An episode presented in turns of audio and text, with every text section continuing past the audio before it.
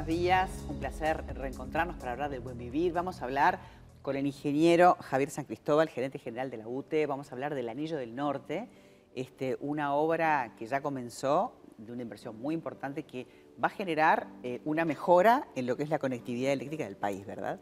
Sí, exactamente. Bueno, buenos días. Este, es una obra muy importante para UTE porque mejora mucho la confiabilidad de la red de alta tensión. La red de alta tensión tiene un, diseño que hoy sería radial y el cerrar el anillo implica que se pueda alimentar por, los dos lados, por decirlo Por eso se llama anillo, porque uno pensaba como concepto, si está en el norte, es porque se cierra como verdaderamente esa conectividad. la, red de alta tensión de 500 kilovoltios que arranca en Salto Grande, llega hasta, hasta Montevideo, el centro consumo, Melo, Tacuarembó, y quedaba el tramo Tacuarembó-Salto, que es lo que se estaría haciendo con este proyecto. Es un proyecto que va a llevar unos años, ¿verdad? En realización, ¿al 2025 está previsto? Está previsto la entrada en operación el primero en el 25. El cronograma de obra que tiene la empresa que ganó la parte principal del proyecto son 42 meses. El contrato se firmó allá por mayo del año pasado. Estamos en la etapa que están llegando los suministros, la parte contractual de establecerse en sitio y demás, y en septiembre empezó la obra física. O sea, hace un mes empezó la obra física de las bases de las torres de alta tensión. Eh, cuando hablamos de estos 500 voltios, hablamos de, mucho volumen de energía este, y de toda la parte de sostenibilidad, de la parte de seguridad, que yo sé que siempre ustedes este, toman en cuenta, hasta inclusive de la parte medioambiental, que lo hemos hablado muchísimo aquí en este programa. Sí, eh, para transportar esas cantidades tan grandes de energía, como tú decías, se necesita subir mucho la tensión. Esta línea va a trabajar en 500.000 voltios. Wow. Este, desde el punto, ¿cuál es la justificación del proyecto? Bueno, la primera justificación del proyecto es que esas líneas de alta tensión que venían desde el norte de la represa de Salto Grande son dos líneas que vienen juntas y en caso de algún evento climático, eh, una falla en esas líneas trae una consecuencia muy grande. Entonces le mejora muchísimo la confiabilidad al servicio eléctrico en todo el país Aparte, entre Salto y Melo, que son dos puntos que yo mencioné de ese anillo, son las conexiones con Argentina y con Brasil.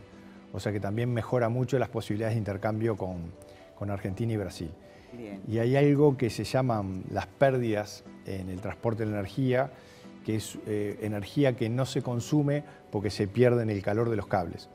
El poder tener una línea en esas líneas en forma de anillo mejora también las pérdidas, lo cual... Y además imagino materiales más modernos, esta compañía china que licitó debe traer cosas de última generación que cuando se construyeron años A, ¿no?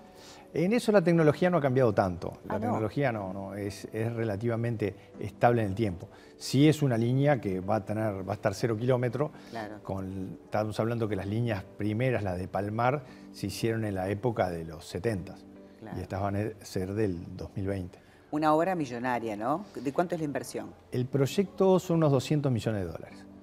180 aproximadamente tiene la empresa esta china, que se llama CEMEC, que es una empresa del gobierno chino, y hay otros proyectos asociados a la conexión en Salto, ¿sí? y la conexión a la, red de 150 kilovoltios en la zona de Chamberlain, que eso se van a hacer por otros procedimientos. También va a beneficiarse la UPM, ¿no? Y también está participando, pero también está poniendo dinero, porque también es importante eso, ¿no?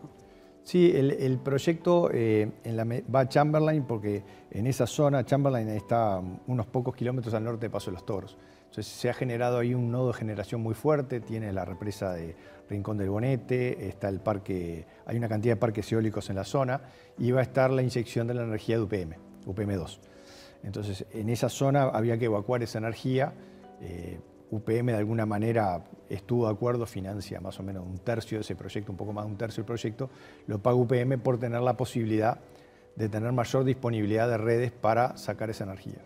Bueno, todo esto que parece tan complejo, en definitiva lo que hacemos para bajarlo un poquito a tierra es entender de que la conectividad en el país se, cierra ese círculo, ese anillo, y que nos va a permitir justamente tener, una, como siempre, una energía buena, eficiente, de buena calidad y con menor pérdida.